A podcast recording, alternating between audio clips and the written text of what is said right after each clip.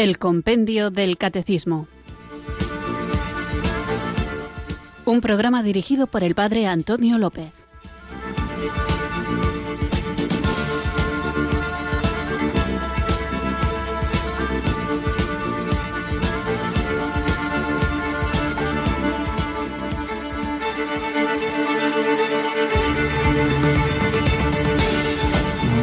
Buenas tardes, queridos oyentes de Radio María. Recibido un cariñoso saludo desde Irurzun, en Navarra, quienes sintonizáis otro día más esta emisora de la Virgen, esta emisora que cambia vidas para escuchar el programa de El Compendio del Catecismo. Espero que estéis teniendo una muy buena jornada y vamos ahora, como digo a menudo, a mejorarla todavía más conociendo la doctrina de nuestra Madre, la Iglesia Católica, a través de esta joyita de este libro finito, pero en el que está encerrado de manera compendiada todo el magisterio de nuestra iglesia, a la que pertenecemos y a la que debemos conocer. Debemos conocerla para que veamos la solidez de las enseñanzas que hemos recibido y también para que sepamos dar razón de nuestra esperanza a todo aquel que nos la pida. Quiero mandar un cariñoso saludo todavía más especial a quienes más lo necesitan. Radio María está cerca de todos, pero sobre todo, igual que el Señor, de los que se sienten más solos, de quienes están más necesitados de compañía, necesitados de gracia, necesitados de perdón, necesitados, en definitiva, de Jesucristo. Y para eso está Radio María, para acercar de la mano de la Virgen al Señor Jesús a todos los que estén dispuestos, deseosos de recibirlo. Y con este programa del Compendio del Catecismo vamos a seguir nuestro itinerario de profundización, de conocimiento de la doctrina de la Iglesia, que como digo está expresada en este libro del Compendio del Catecismo, del que toma nombre el programa.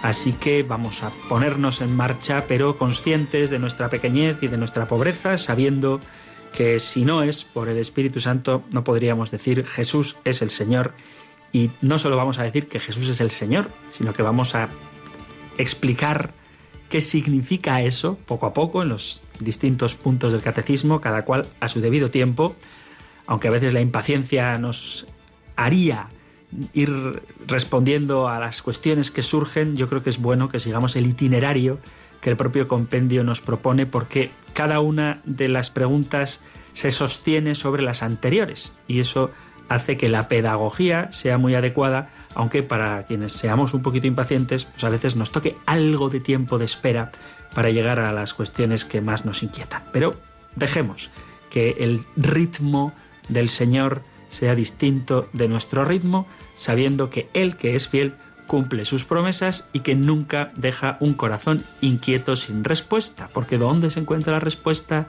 En el propio Señor. Nuestro corazón hecho por ti y para ti, estará inquieto hasta que no descanse en ti. Así que vamos ahora juntos a invocar el don del Espíritu Santo para que Él nos ayude a comprender, para que nos ayude a amar y nos ayude a vivir todo aquello que vamos conociendo poco a poco a través de este compendio. Puestos pues en actitud de oración, invoquemos juntos el don del Espíritu Santo. Ven Espíritu, ven Espíritu, ven Espíritu.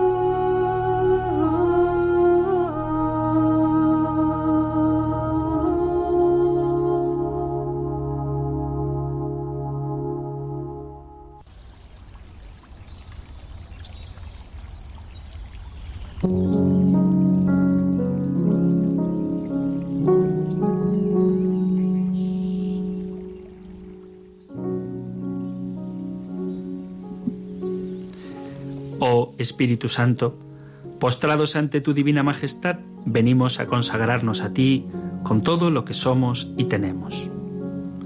Por un acto de la omnipotencia del Padre hemos sido creados. Por la gracia del Hijo hemos sido redimidos. Y por tu inefable amor has venido a nuestras almas para santificarnos, comunicándonos tu misma vida divina. Desde el día de nuestro bautismo has tomado posesión de cada uno de nosotros, transformándonos en templos vivos donde tú moras juntamente con el Padre y el Hijo. Y el día de la confirmación fue el Pentecostés en que descendiste a nuestros corazones con la plenitud de tus dones, para que viviéramos una vida íntegramente cristiana. Permanece entre nosotros para presidir nuestras reuniones santifica nuestras alegrías y endulza nuestros pesares. Ilumina nuestras mentes con los dones de la sabiduría, del entendimiento y de la ciencia. En horas de confusión y de duda, asístenos con el don de consejo. Para no desmayar en la lucha y en el trabajo, concédenos tu fortaleza. Que toda nuestra vida religiosa y familiar esté impregnada de tu espíritu de piedad. Y que a todos nos mueva un temor santo y filial para no ofenderte a ti, que eres la santidad misma. Asistidos en todo momento por tus dones y gracias, queremos llevar una vida santa en tu presencia. Por eso hoy te hacemos entrega de todo nuestro ser, de cada uno de nosotros, por el tiempo y la eternidad. Te consagramos nuestras almas y nuestros cuerpos, nuestros bienes materiales y espirituales, para que tú solo dispongas de nosotros y de lo nuestro según tu beneplácito. Solo te pedimos la gracia que después de haberte glorificado en la tierra, podamos todos juntos alabarte en el cielo, donde con el Padre y el Hijo vives y reinas por los siglos de los siglos. Amén.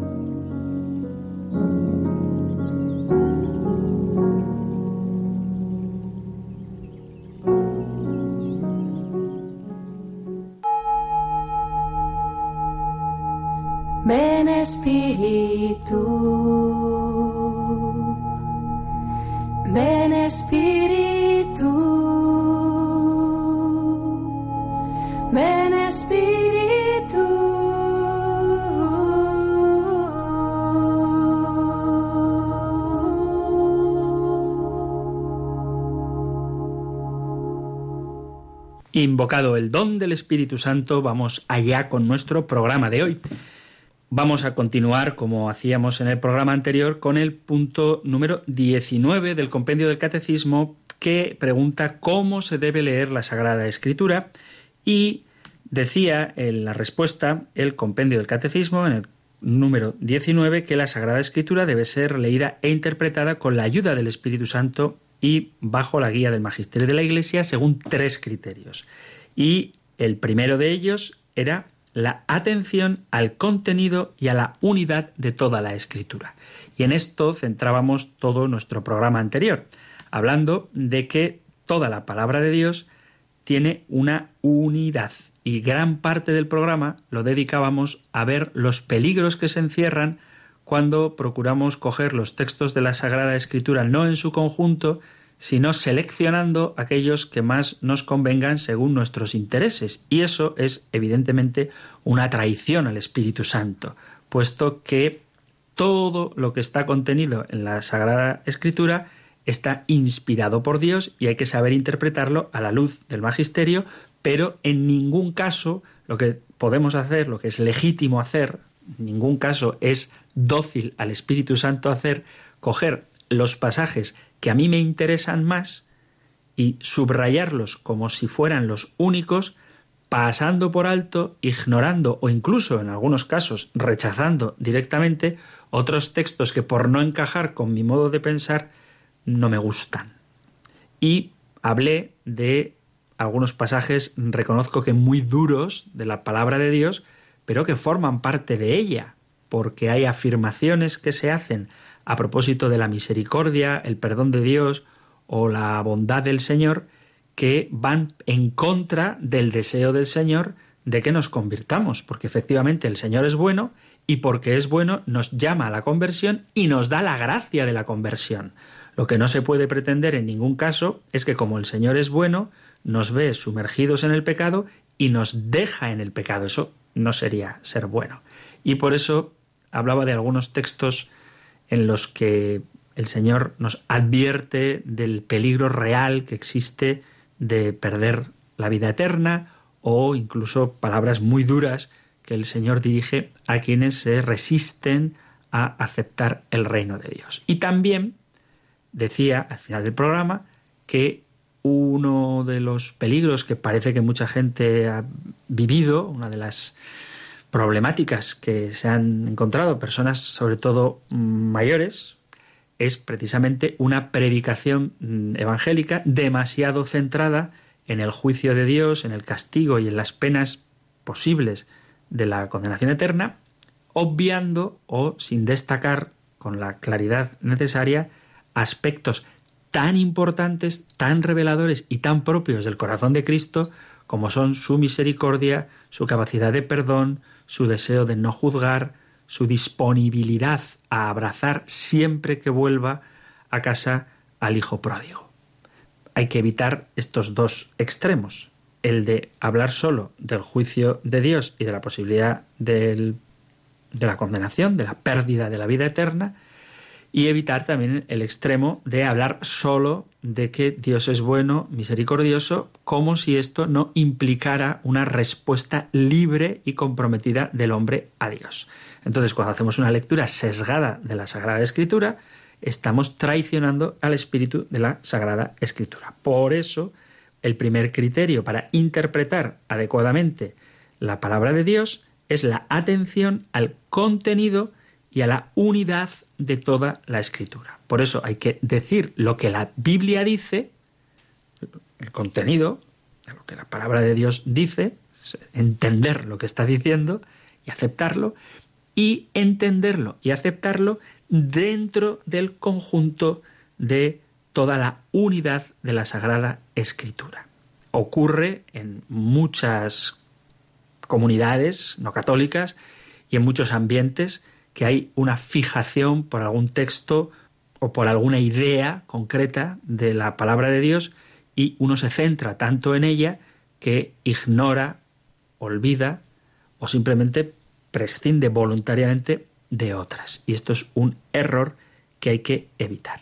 Y vamos ahora a continuar con el segundo criterio de interpretación adecuada de la Sagrada Escritura, que tiene mucho que ver con el primero. El primero es atención al contenido. O sea, hay que decir lo que la Biblia dice, porque hay muchas cosas que se dicen que dice la Biblia, pero que la Biblia no dice. Entonces, hay que prestar atención al contenido de la Biblia, de lo que dice, y a la unidad de toda la Escritura. Ese es el primer criterio. Atención al contenido y a la unidad de toda la Escritura. Segundo criterio, para interpretar adecuadamente la Sagrada Escritura, la lectura de la Escritura en la tradición viva de la Iglesia. Así que vamos con este interesantísimo tema de cómo se interpreta adecuadamente, cómo se lee adecuadamente la Sagrada Escritura. Ya hemos dicho que hay que hacerlo atendiendo al contenido y a la unidad de toda la Escritura y vamos ahora a ver cómo ha de hacerse dentro de la tradición viva de la Iglesia. En primer lugar, yo diría que tenemos que acercarnos a la palabra de Dios como lo que es. No es un libro cualquiera, no se trata de un conjunto de relatos fantasiosos más o menos creativos, más o menos divertidos, comparables con cualquier novela ideada por algún genio escritor contemporáneo o antiguo no son obras literarias escritas con el deseo de entretener al lector, sino que la Biblia es un conjunto de libros que consideramos palabra de Dios escrita. Aunque insisto en esto que es importante, luego tenemos la palabra de Dios no escrita, que es la sagrada tradición. Pero la Biblia es la palabra de Dios escrita. Y para interpretarla bien, no debemos acercarnos a ella con un espíritu meramente intelectual, sino también, y yo diría sobre todo, se trata, el acercamiento a la palabra de Dios, de una tarea espiritual, en la que, en disposición abierta al Espíritu Santo, nosotros tratamos de averiguar qué nos quiere decir Dios en esos textos que vamos a leer. Por tanto, en obediencia a la Iglesia que nos la ha dado, en concordancia con el magisterio que nos la transmite y con una actitud de fe, humildad y reverencia, porque estamos delante de la palabra del Señor, es como tenemos que acercarnos a ella. Hay que hacer un rato de oración, al menos un acto de presencia de Dios antes de leer la Biblia.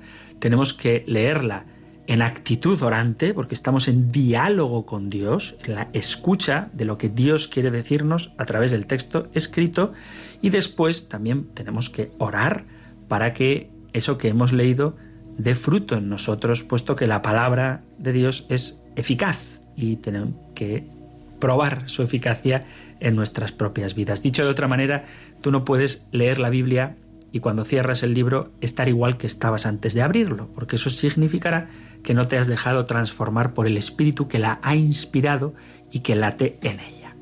Esto con respecto a la actitud con la que creo que debemos acercarnos a la Biblia. Luego, ¿cómo interpretamos la Biblia? Bueno, de entrada, de entrada, la Biblia, como cualquier otro libro en este caso, dice normalmente lo que parece que dice. No hay que buscar un significado muy distinto al significado natural, a no ser que tengamos alguna razón concreta para hacerlo. Ahora vamos a, vamos a verlo. Algunas excepciones son, pues, por ejemplo, como hemos visto en algún programa anterior, cuando lo que parece que está diciendo contradice al resto de la Biblia, o cuando no parece tener ningún sentido lo que está diciendo, o cuando claramente está utilizando un lenguaje que no es literal, sino metafórico.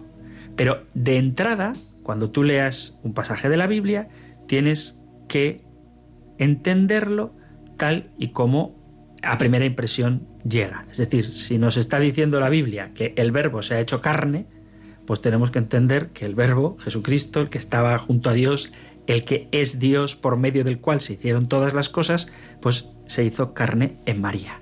Si la Biblia nos dice que el ángel Gabriel fue enviado por Dios a una virgen llamada María, pues tenemos que entender que el ángel Gabriel fue enviado por Dios a una virgen llamada María. Hasta aquí puede parecer todo fácil, pero por ejemplo, si nos dice la escritura que le presentaron un endemoniado a Jesús, lo que tenemos que entender de entrada es que le presentaron un endemoniado a Jesús y no empezar a buscar si era un epiléptico, si no era un epiléptico, o cosas como por ejemplo la multiplicación de los panes. ¿no? El Señor eh, bendijo los panes, hizo la acción de gracias y los repartió entre la gente. Y comieron todos hasta saciarse. Pues ¿qué hay que entender? Pues que comieron todos hasta saciarse y que eh, con cinco panes y dos peces dio de comer a una multitud. Empezar a buscar explicaciones que no tienen nada que ver con la Biblia, simplemente porque eso a ti no te encaja en tu cabeza, es no entender ni el poder de Dios, ni la acción de Dios, ni lo que Dios ha dejado escrito por medio de su inspiración y el discernimiento de la Iglesia en los textos canónicos. Porque además, en esos pasajes no hay ninguna contradicción con otros textos de la Biblia, sino que leídos en su conjunto entran perfectamente en armonía con todo el edificio, con toda la estructura de la revelación que encontramos en la palabra de Dios. Entonces, digo, criterio sencillo, de entrada, la Biblia dice lo que parece que dice. Y cada parte de la Biblia, que de esto ya hemos hablado, debe ser interpretada a la luz de toda la Biblia. Los 73 libros de la Biblia fueron escritos por muchas personas diferentes, muchas personas diferentes, en lugares diferentes a lo largo de más de mil años que pasan entre Moisés y el apóstol Juan, el autor de el Éxodo y el Deuteronomio, etcétera, hasta el autor del Apocalipsis, han pasado muchos años y muchos autores. Pero a la vez hay un único autor. Y esto hablamos también, el autor humano, que es el agiógrafo, el que pone por escrito lo que el Espíritu Santo le inspira, y luego el autor divino, que es el propio Espíritu Santo, que es quien inspira. Bueno, pues como solo hay un autor divino, en el fondo, que es el que inspira a los agiógrafos, sin negar, sin negar las características propias de cada autor humano, en la Biblia hay una coherencia interna que refleja la misma coherencia interna del propio Dios.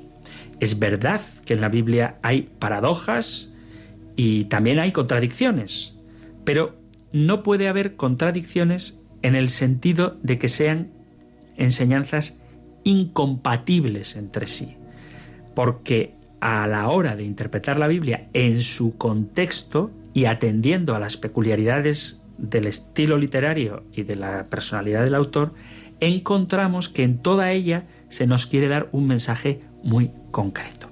Pero para discernir este mensaje necesitamos leerla, la Biblia, dentro de la tradición viva de la propia Iglesia. Por eso es importante también que interpretemos cada texto bíblico dentro de su contexto histórico. ¿Y esto por qué es importante? Pues porque, como hemos dicho hace un rato, cada libro de la Biblia fue escrito por un agiógrafo en particular, o por más de uno, en varios casos. Y además lo hizo en un momento particular, en un lugar particular, en un contexto histórico-cultural particular y con un propósito en particular. Por lo tanto, sería una irresponsabilidad interpretar un pasaje bíblico sin tener en cuenta estas realidades. Por eso, las preguntas que debemos hacernos para interpretar bien un texto bíblico es quién lo ha escrito, cuándo lo ha escrito, a quiénes se dirigía cuando lo escribió, en qué circunstancias lo escribió, con qué intención, con qué propósito lo escribió y cómo recibirían ese escrito los primeros oyentes o los primeros lectores del pasaje.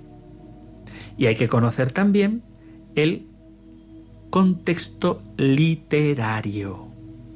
Se trata de ver el texto en su conjunto y luego ir acercándote cada vez más para entender cuál es el sentido concreto del pasaje. Por poneros un ejemplo muy sencillo, en el Evangelio de Lucas podemos leer en el capítulo 12 cuando dice Jesús, leo, capítulo 12 de Lucas, mientras tanto miles y miles de personas se agolpaban hasta pisarse unos a otros. Jesús empezó a hablar dirigiéndose primero a sus discípulos, cuidado con la levadura de los fariseos, que es la hipocresía porque nada hay cubierto que no llegue a descubrirse, ni nada escondido que no llegue a saberse.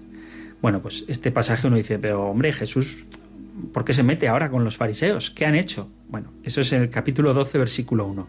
Pero si leemos en el capítulo 11, versículo 53, es decir, el texto inmediatamente anterior, al salir de ahí dice, los escribas y fariseos empezaron a acosarlo implacablemente y a tirarle de la lengua con muchas preguntas capciosas tendiéndole trampas para cazarlo con alguna palabra de su boca.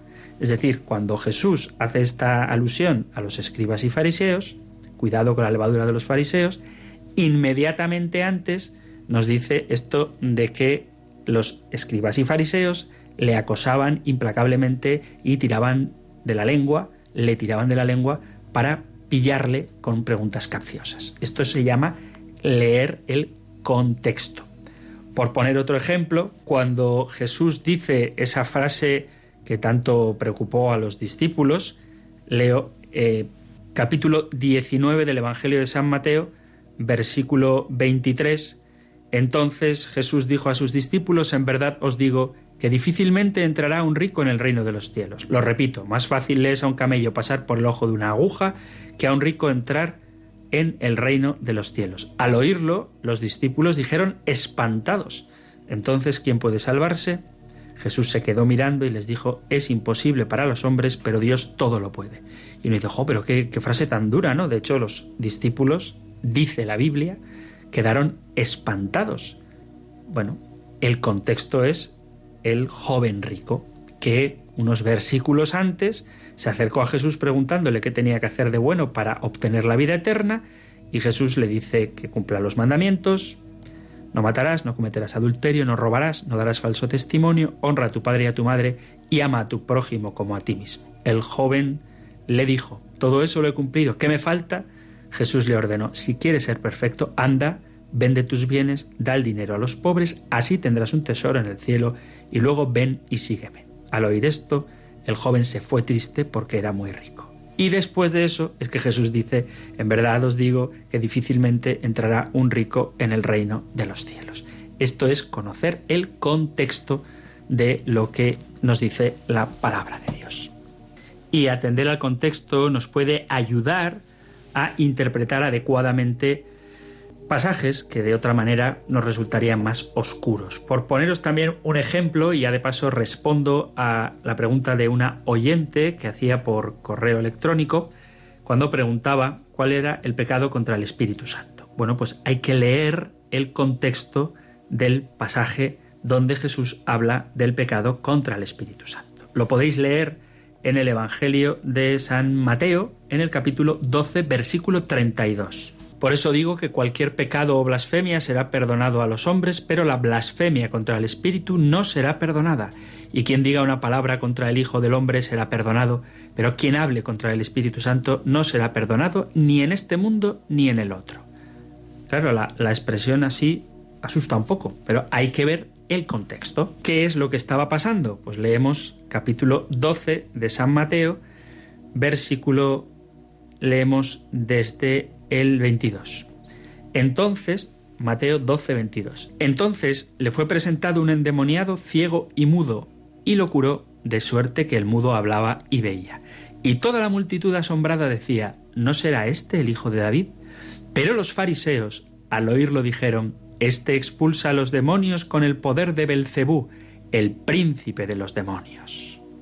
Y luego sigue Jesús con una serie de ejemplos diciendo que cómo va un reino dividido a triunfar y después dice lo del pecado contra el Espíritu Santo. Así que conociendo el contexto, sabemos que los fariseos identifican a Jesucristo con Belcebú, de tal manera que el pecado contra el Espíritu Santo sería identificar a Jesús con el mal, negarse a la acción de Dios en tu vida, hacer difícil la conversión, hacer difícil la salida del pecado, porque si tú a aquel que ha venido a salvarte le llamas malo, no vas a dejar que te salve y por tanto pecas contra el Espíritu Santo.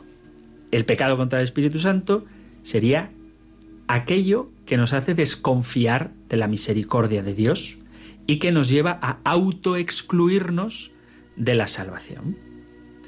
También sería el pecado contra el Espíritu Santo lo que nos hace enemigos de todo aquello que Dios nos da. El rechazo voluntario a la verdad, el rechazo voluntario a la transformación que Dios quiere obrar en nosotros. En definitiva, el pecado contra el Espíritu Santo es no dejar voluntariamente que Dios actúe en nuestra vida porque entendemos, equivocadamente por supuesto, que Dios es malo. Los fariseos decían que Jesús obraba milagros con el poder de Satanás. Luego no van a dejar que Satanás gobierne en sus vidas. Y eso es el pecado contra el Espíritu Santo. Con el contexto resulta muy fácil entender un texto conociendo el conjunto de lo que la palabra de Dios nos dice, pues resulta relativamente fácil entender de qué está hablando.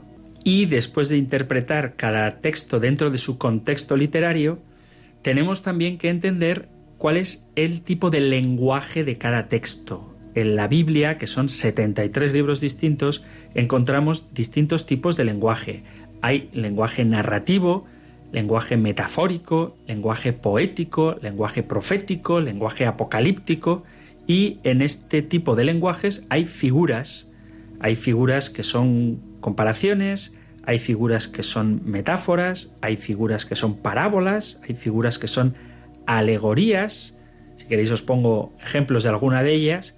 En Jeremías dice Jeremías 23, 29 dice el Señor, ¿No es mi palabra como fuego, dice el Señor, y como un martillo que despedaza la roca? Bueno, pues eso es un símil, es una comparación en la que Él dice que su palabra es de tal manera.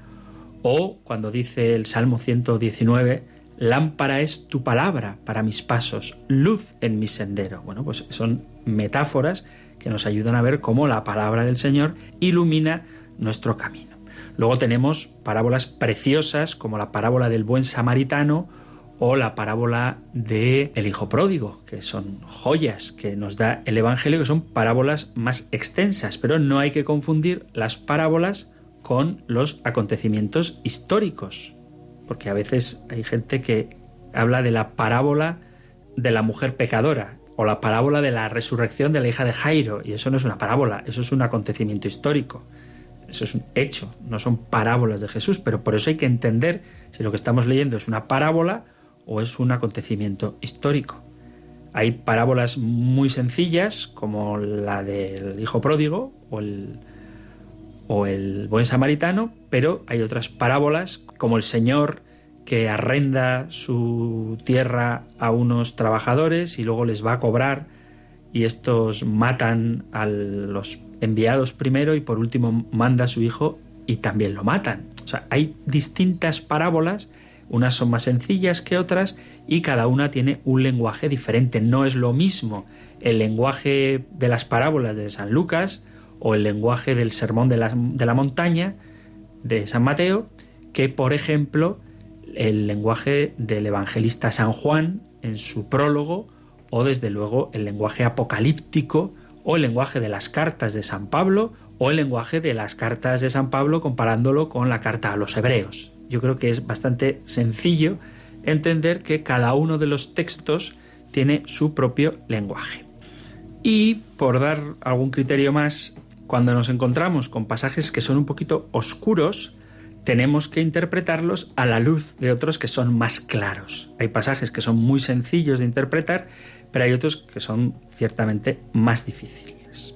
Que evidentemente hay cuestiones difíciles lo podéis encontrar en la carta de Pedro, en la segunda carta de Pedro, al final de la segunda carta de Pedro, en el capítulo 3, dice así, leo segunda de Pedro, capítulo 3, versículo 15 en adelante, dice, y considerad que la paciencia de nuestro Señor es nuestra salvación, según nos escribió también nuestro querido hermano Pablo, conforme a la sabiduría que le fue concedida tal como dice en todas las cartas en las que trata estas cosas.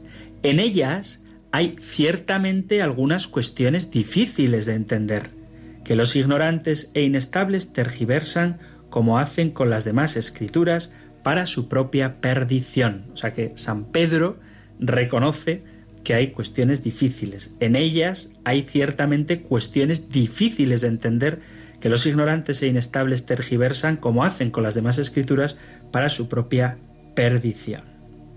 Y sigue San Pedro diciendo, Así pues, queridos míos, ya que estáis prevenidos, estad en guardia para que no os arrastre el error de esa gente sin principios ni decaiga vuestra firmeza. Por el contrario, creced en la gracia y en el conocimiento de nuestro Señor y Salvador Jesucristo, a Él la gloria, ahora y hasta el día eterno. Amén. Pero nos previenen de que estemos atentos contra los desvíos. ¿Y cómo lo hacemos? Pues con estos criterios y sobre todo cogiendo de la mano siempre a la tradición de la Iglesia, a la tradición viva de la Iglesia y al magisterio que nos orientan sobre cómo debemos interpretar adecuadamente las sagradas escrituras. Por eso es tan importante conocer no solo la Biblia, sino también saber cómo los pasajes, sobre todo más oscuros y difíciles, han sido interpretados por los santos padres o por el propio magisterio de la Iglesia a través de los siglos. Si os parece, vamos a seguir hablando un poquito más sobre esto del contexto, que me parece muy importante, pero antes vamos a relajarnos un poquito escuchando una canción.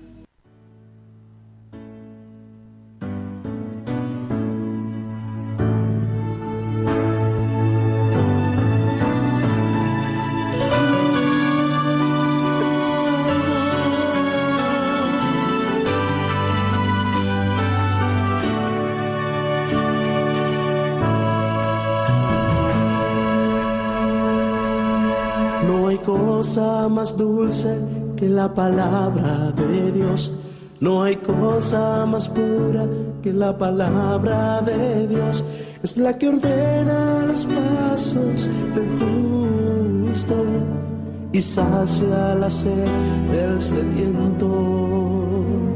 Fortalece mi alma, me llena de fe y trae salud a mi ser.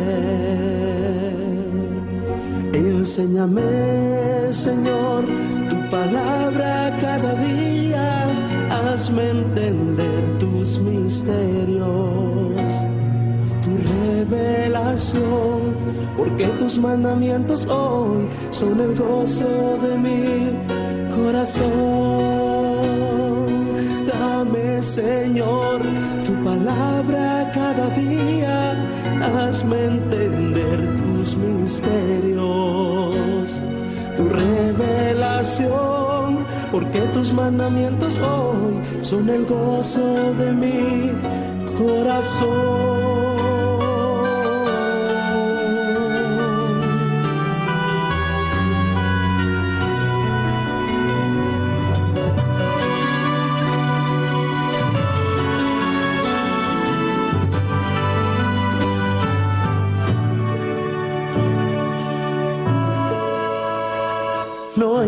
Cosa más dulce que la palabra de Dios.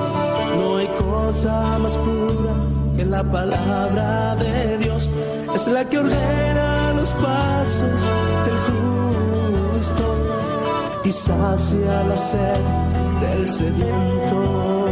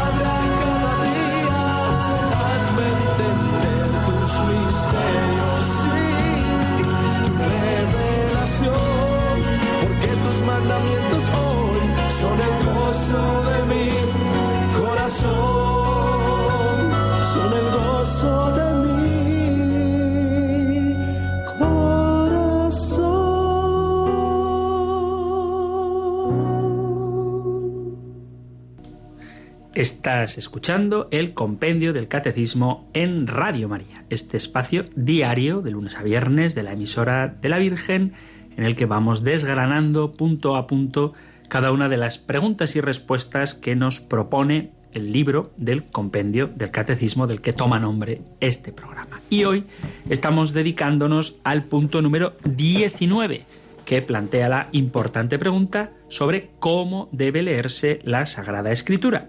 Y dice que la Sagrada Escritura, para leerla adecuadamente, para interpretarla bien, ha de hacerse bajo la guía de el magisterio de la Iglesia con la ayuda del Espíritu Santo y sobre tres criterios. La atención al contenido y a la unidad de toda la escritura, de esto ya hemos hablado. También la importancia de leer la escritura en la tradición viva de la Iglesia y el respeto a la analogía de la fe. ¿Qué es la analogía de la fe? La analogía de la fe es la cohesión, la armonía que existe entre las distintas verdades de fe. Y uno de los temas que creo que es más importante, del que venimos hablando en este último ratito del programa, es precisamente la importancia que tiene el contexto. Después de conocer el género literario y tener en cuenta los acontecimientos culturales, sociales, el mensaje, el destinatario del mensaje, la intención del agiógrafo, del autor sagrado, es muy importante que prestemos mucha atención al contexto de los pasajes que estamos leyendo, porque si no tenemos en cuenta este contexto, interpretaremos la Biblia de una manera incorrecta y esto puede tener graves consecuencias. Hay muchas personas que sacan los textos fuera de su contexto para justificar doctrinas erróneas. Y cuando hablo de estas cosas, no hablo solo para referirme a los hermanos separados, sino también dentro del ambiente católico o dentro de un ambiente no religioso o no confesional, pero personas que pretenden justificar pues, sus ideologías con la Sagrada Escritura, lo que hacen es sacar de contexto los textos. Tenemos que tener en cuenta lo que se llama el contexto remoto, que son los pasajes que están antes del texto que estamos leyendo, el contexto inmediato, que serían los pasajes que están después del texto que estamos leyendo, y el contexto general, que es lo que en general, valga la redundancia, la Biblia en su totalidad enseña sobre un tema en concreto. Así que cuando San Pablo, por ejemplo, en la primera carta a los Corintios capítulo 1 versículo 14 dice, doy gracias a Dios de que a ninguno de vosotros he bautizado sino a Crispo y a Gallo, hay quienes interpretan este texto diciendo que el bautismo no es necesario para la salvación. Sin embargo, si leemos este texto, Primera de Corintios 1:14, vemos que la verdadera razón por la que Pablo dijo que daba gracias a Dios de no haber bautizado a ninguno, más que a dos, es que existían divisiones en Corintio, de tal manera que algunos de aquella comunidad decían que pertenecían a Pablo, otros a Cefas y otros a Cristo. Y entonces Pablo para hablar de que no pertenecemos más que al Señor, dice que Él no ha bautizado a nadie y que por tanto no tiene partidarios en ese sentido. Lo que Pablo está diciendo no es que el bautismo no sea esencial, sino que no haya segregaciones, no haya grupitos dentro de la comunidad porque ocurría esa tentación de adherirse al que te había bautizado. Y Pablo dice, yo no he bautizado a nadie. No somos uno de Pablo, otro de Cefas y otro de Cristo, sino que todos somos del Señor. De ahí la importancia, insisto una vez más, de conocer el contexto de lo que estamos leyendo, integrándolo en la cohesión, en la coherencia, en la armonía con la enseñanza de toda la Sagrada Escritura, leída desde la tradición y el magisterio. Y a este respecto, una última cosa antes de dar paso a las llamadas de nuestros oyentes, que es importantísima, es fundamental. Entender qué decimos cuando hablamos de que hay que leerla desde la tradición. ¿Por qué? Porque no nos referimos a que leer la Sagrada Escritura e interpretarla desde la tradición signifique algo así como que estamos en una prisión dogmática según la cual ya está todo dicho a través de la tradición y no podemos ir un poquito más allá. Es precisamente tarea de los intérpretes de la Sagrada Escritura no cerrarnos a lo que el Espíritu Santo pueda iluminar. Entonces, mantener el contexto de la tradición significa, a la hora de interpretar la Biblia, aceptar un determinado modelo de comprensión sobre la persona y el acontecimiento de Jesús, que es el cumplimiento de la revelación, tal y como la primera comunidad apostólica ha ido desarrollándolo con su propia autoridad. Y esto se expresa de manera muy concreta en los distintos concilios ecuménicos. Entonces, aceptar esta comprensión del acontecimiento de Jesucristo no significa detenernos en ella, quedarnos encapsulados en ella, sino adoptar esta comprensión de Jesucristo como un punto de referencia necesario para después ir desarrollando posteriores formas de comprender de una manera más profunda la verdad revelada. Por tanto, la tradición apostólica, a la hora de interpretar la Sagrada Escritura, no es una muralla o una frontera que no se pueda traspasar, sino que es una guía, una norma, un camino del que no nos podemos salir, pero en el que podemos avanzar, puesto que la tradición apostólica proporciona horizonte y comprensión. Es como un camino, es como el cauce de un río por el que corre la palabra de Dios y su ininterrumpida comprensión. Y esto no significa limitar nuestra capacidad de comprender la escritura, sino comprenderla cada vez más, pero dentro de ese camino pautado, marcado, que a través de la historia el Espíritu Santo ha suscitado como pastor y guía de esta adecuada interpretación a nuestra madre, la Iglesia, al magisterio. Por eso la Iglesia no actúa como un guardián o un portero de discoteca prohibiendo nuevas formas de interpretar la Sagrada Escritura, sino que más bien la Iglesia actúa como esposa de Jesucristo, cuerpo místico suyo, que abre a los hombres el camino para conocer de verdad al Señor. Por eso es tarea de los intérpretes de la Biblia contribuir a el crecimiento en la inteligencia, en el conocimiento de la palabra de Dios. Es tarea de los intérpretes de la Sagrada Escritura exponer el sentido de ella, el sentido de la palabra de Dios, proporcionándonos datos previos, sostenidos en el magisterio, en los cuales madura esa interpretación de la palabra de Dios. El fin de la tradición de la Iglesia con relación a la Sagrada Escritura es el común de todos los fieles. Una comprensión cada vez más profunda y cada vez más consecuente con el sentido auténtico que el Espíritu Santo quiso depositar en la palabra escrita.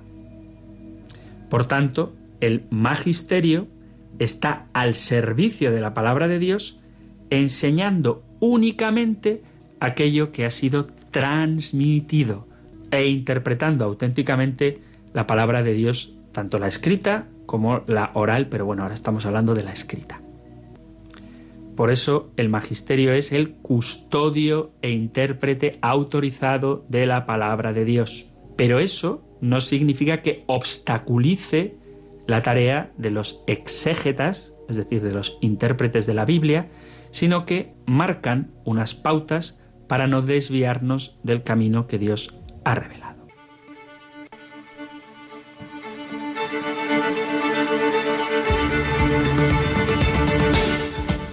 Muy bien, mis queridos amigos, vamos llegando ya a este momento esperado de poder charlar con vosotros, así que abrimos nuestras líneas y podéis ya poneros en contacto con el programa desde distintas plataformas.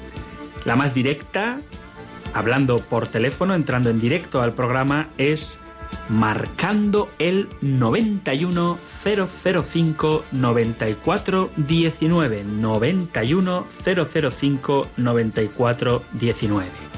Aquí estaré encantado de recibir vuestras llamadas para escuchar vuestras consultas, vuestras sugerencias, vuestras aportaciones, vuestro testimonio en el 91005 94 19. Si lo que preferís es dejar un mensaje de WhatsApp, Podéis hacerlo en el 668-594-383.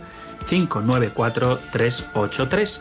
O si lo que preferís es enviar un correo electrónico, tenéis a vuestra disposición la dirección compendio arroba radiomaria.es. Compendio arroba radiomaria.es, correo electrónico 668 594 383 o si lo que queréis es hablar, llamad al 91 005 94 19.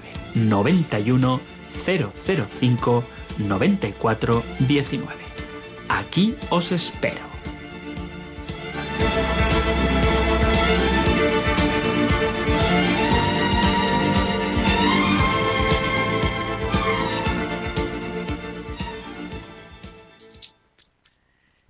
Muy bien, queridos oyentes del Compendio del Catecismo, ya tenemos nuestro teléfono 910059419 a vuestra disposición y nos vamos hasta Reus para hablar con José María. Muy buenas tardes, José María.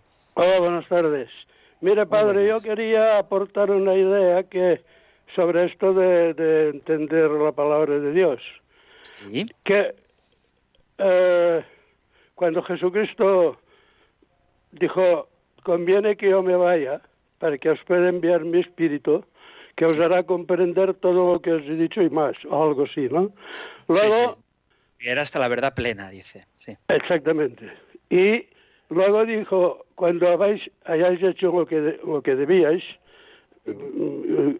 dar testimonio de la verdad, cada uno según su estado de vida, los, los predicadores como predicadores, tenemos, tenéis que decir somos siervos inútiles para hacer experimentar la vida de Dios al, al prójimo, que es lo que entiende, que es lo que es la religión, que es esa caridad, porque aunque des todo lo que tienes a los pobres y no tienes caridad, no vale para nada. O sea, vivir esa caridad, esto es obra del Espíritu Santo. Pues entonces si empezamos a, a insistir en la palabra pensando que vamos a hacer comprender la, eh, o experimentar esa vida de Dios con la palabra en sí misma, entonces la palabra mata. O sea, todo ese conjunto eh, creo que tendría que armonizarse un poco. Bueno, nada más porque así no me complicaré la vida. Muy bien, pues te agradezco, eh, José María, tu intervención, pero yo creo que hemos mezclado aquí algunos conceptos que hay que distinguir. ¿eh? Nosotros, cuando recibamos, dice el Señor, el Espíritu Santo, Él nos guiará hasta la verdad plena y ese Espíritu Santo se manifiesta en Pentecostés, que da origen a la Iglesia, que en ese mismo momento, con el Espíritu Santo recibido, sale a predicar y a anunciar a Jesucristo. Entonces, nosotros sí que podemos dar a conocer a Jesucristo con la acción del Espíritu Santo de nuestro favor, a nuestro favor, y la Iglesia, de hecho, es lo que hace. Y ¿Cómo conocemos a Jesucristo? A través de la divina revelación, que se manifiesta de dos maneras. La divina revelación en la tradición viva de la Iglesia, la tradición viva de la Iglesia, como la Iglesia ha vivido lo que ha recibido de Jesucristo, y la divina revelación también plasmada por escrito en la Sagrada Escritura, a través de la cual podemos conocer realmente a Jesucristo. El testimonio, por supuesto, ayuda y de hecho conmueve los corazones, pero es en la divina revelación donde el Señor se nos da a conocer y transmitiendo esa divina revelación es como cumplimos el mandato de ir al mundo entero, bautizar en bautizándonos en el Padre, Hijo y Espíritu Santo, y enseñándoles a guardar todo lo que yo os he mandado. Así que son conceptos perfectamente compatibles el testimonio con la plenitud del conocimiento que nos da el Espíritu Santo con la palabra de Dios. De hecho, yo creo que deben estar siempre unidos. Muy bien, pues ahora nos vamos hasta eh, Burgos. Hola, para saludar, perdón, a María Dolores. Hola, María Dolores. Oh, buenas tardes.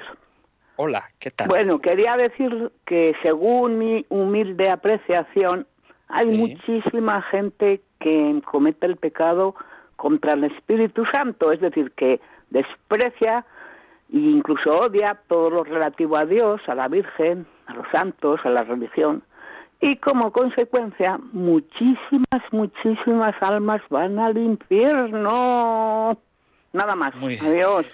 Bueno, pues ahí, como tú has dicho muy bien, que está bien que lo digas, además, según mi humilde apreciación, ¿qué ocurre? Que la apreciación de Dios seguramente es mucho más humilde y nosotros no somos quienes para juzgarla. Y esto hay que tenerlo muy claro. Es verdad que el Señor nos dice lo que hay que cumplir, pero nosotros no sabemos el porqué de la gente que no lo cumple. Hay gente que tiene una mala imagen de la Iglesia o que rechaza a Jesucristo, pero habría que preguntarse qué experiencia de Iglesia han tenido y qué imagen de Jesucristo han recibido. Y por lo tanto, en qué disposición están para rechazar realmente al, Espíritu Santo. Por eso, una cosa que la Iglesia Católica nunca, jamás, a lo largo de dos mil años de historia ha hecho, nunca jamás ha sido decir quién se ha condenado. Por el contrario, la Iglesia sí dice quién va al cielo. Los santos, cuando los canoniza, dice, la Iglesia enseña, además solemnemente, que están en el cielo. Pero nunca la Iglesia condena al infierno a nadie, porque solo Dios sabe, solo Dios puede juzgar los corazones y solo Él tiene la autoridad suprema porque es el que de verdad conoce lo que hay en el corazón de cada uno de nosotros y Él, digo, tiene esa autoridad para darnos conforme a nuestras obras. ¿eh? Eh, cada uno recibirá conforme a sus obras y conforme a cómo ha respondido a los distintos llamados de Dios. Pero eso nosotros no lo sabemos. Así que si son muchos los que se salvan o no, no lo sabemos. Sí que es verdad que el propio Señor nos invita a ir por la puerta estrecha. Eso es verdad. Pero la decisión final la toma él y me temo que por nuestra parte sería una osadía quitarle el puesto de juez al Señor. Sí que debemos rezar por todo el mundo y sí que debemos mostrar la auténtica enseñanza de la Iglesia y sí que debemos mostrar el auténtico rostro de Jesucristo, a quien en famosa frase de San Francisco de Asís, a Jesucristo es imposible conocerle y no amarle, amarle y no seguirle. O sea que quizá, quizá quienes le rechazan es porque no le han conocido realmente. Así que muchas gracias mm, María Dolores por tu comentario, pero le dejamos a Dios el juicio que más vale que sea Él el que determine dónde vamos a pasar nuestra eternidad. Muy bien, queridos amigos, pues llegamos ya al tiempo final para que nos dé la oportunidad de recibir la bendición que Moisés le dio a, Aarón para que éste bendijera a los hijos de Israel y con la que yo termino también el programa de hoy. El Señor te bendiga y te proteja, ilumine su rostro sobre ti y te conceda su favor, el Señor te muestre su rostro y te conceda la paz. Muchísimas gracias por escuchar el compendio del catecismo, muchas gracias por estar ahí y si queréis volvemos a encontrarnos en un próximo programa. Un abrazo.